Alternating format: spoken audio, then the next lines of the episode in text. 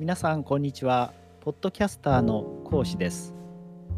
この番組ではさまざまな雑学トリビアを話していきたいと思います。第2回目となる今回は長い人の名前についての雑学です。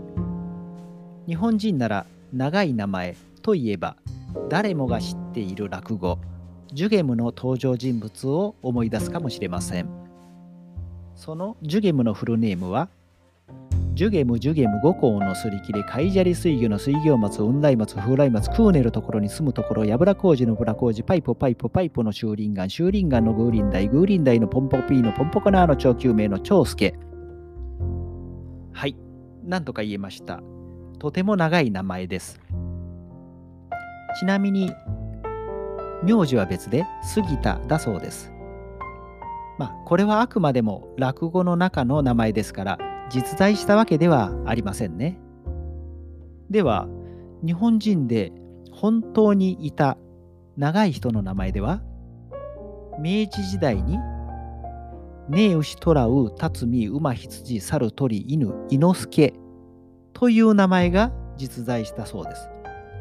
それは徴兵検査の記録で分かっているということです。ちなみにご本人はあまりにも長すぎるので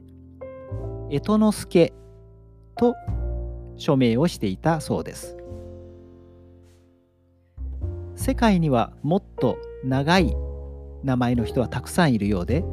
あの世界的に有名な画家、パブロ・ピカソのフルネームは、パブロ・ディエゴ・ホセ・フランシスコ・でパウラ・ファン・ネポム製のマリア・デロス・レメディオス・クリスピン・クリスピアーノ・デラ・サンティシマ・トリニダード・ロイス・イ・ピカソだそうです。はい、単にパブロ・ピカソと呼ばれることが多いピカソですが、実際は自分でもフルネームをちゃんと覚えていなかったとか。では最後にギネスに載っている世界一長い人の名前です。1975年から1985年にかけて連続で世界一長い名前としてギネスブックに登録されていたのがフィラデルフィアに住んでいた方で